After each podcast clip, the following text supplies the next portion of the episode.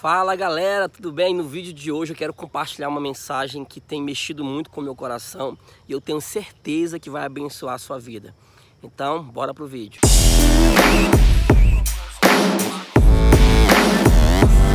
Na primeira carta de João, no capítulo 2, nos primeiros dois versículos, João vai nos dar uma revelação que simplifica e resume toda a sua compreensão acerca do Evangelho de Jesus. E o texto diz assim: Meus filhinhos, escrevo-lhes essas coisas para que vocês não pequem. Mas se alguém pecar, temos um advogado junto ao Pai, Jesus Cristo justo. Ele é a propiciação pelos nossos pecados, e não somente pelos nossos próprios, mas também pelos pecados do mundo inteiro. Sabe que quando eu li esse texto pela primeira vez, ele saltou da página e veio direto no meu coração. Porque, em primeiro lugar, esse texto é a compreensão perfeita de alguém que entendeu o Evangelho de Jesus Cristo. É alguém que experimentou na prática o amor de Jesus. É alguém que viveu do lado de Jesus, é alguém que caminhou com Jesus e quando foi escrever acerca de Jesus, ele conseguiu resumir de maneira muito profunda a verdade que é o Evangelho de Cristo Jesus e a verdade que é caminhar com Jesus. E uma das primeiras verdades que eu entendo nessa mensagem, nesse texto, é que Jesus é maior do que os nossos erros. Jesus é maior do que os nossos pecados. A Bíblia diz que aquele que confessa e deixa alcança misericórdia. É o que João está dizendo. Se você confessa, se você errou, se você pecou, mas você confessa, Jesus Cristo é a propiciação pelos nossos pecados. Em Cristo temos um novo começo. Sabe, diante do mundo, diante dos homens, quando nós erramos, é um ponto final. Mas diante de Jesus, quando erramos e encontramos esse perdão nele, nós temos um novo começo na nossa vida. Mas sabe o que mais me chama a atenção nesse texto escrito por João?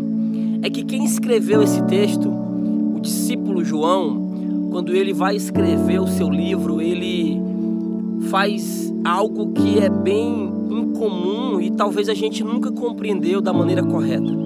Quando ele vai se autodenominar no seu livro, no Evangelho de João, ele diz e ele se chama de aquele a quem Jesus amava.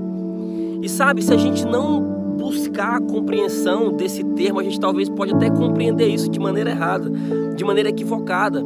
Pois bem, João, ele não estava ali dizendo que ele era melhor do que os outros discípulos, nem muito menos dizendo que Jesus amava mais João do que os outros discípulos. Não. Na verdade, é o que João compreendeu acerca da caminhada com Jesus. Eu consigo enxergar quando João se autodenomina aquele a quem Jesus amava por causa da sua compreensão e percepção na caminhada com Jesus. É tudo sobre como nós nos vemos na caminhada com Cristo.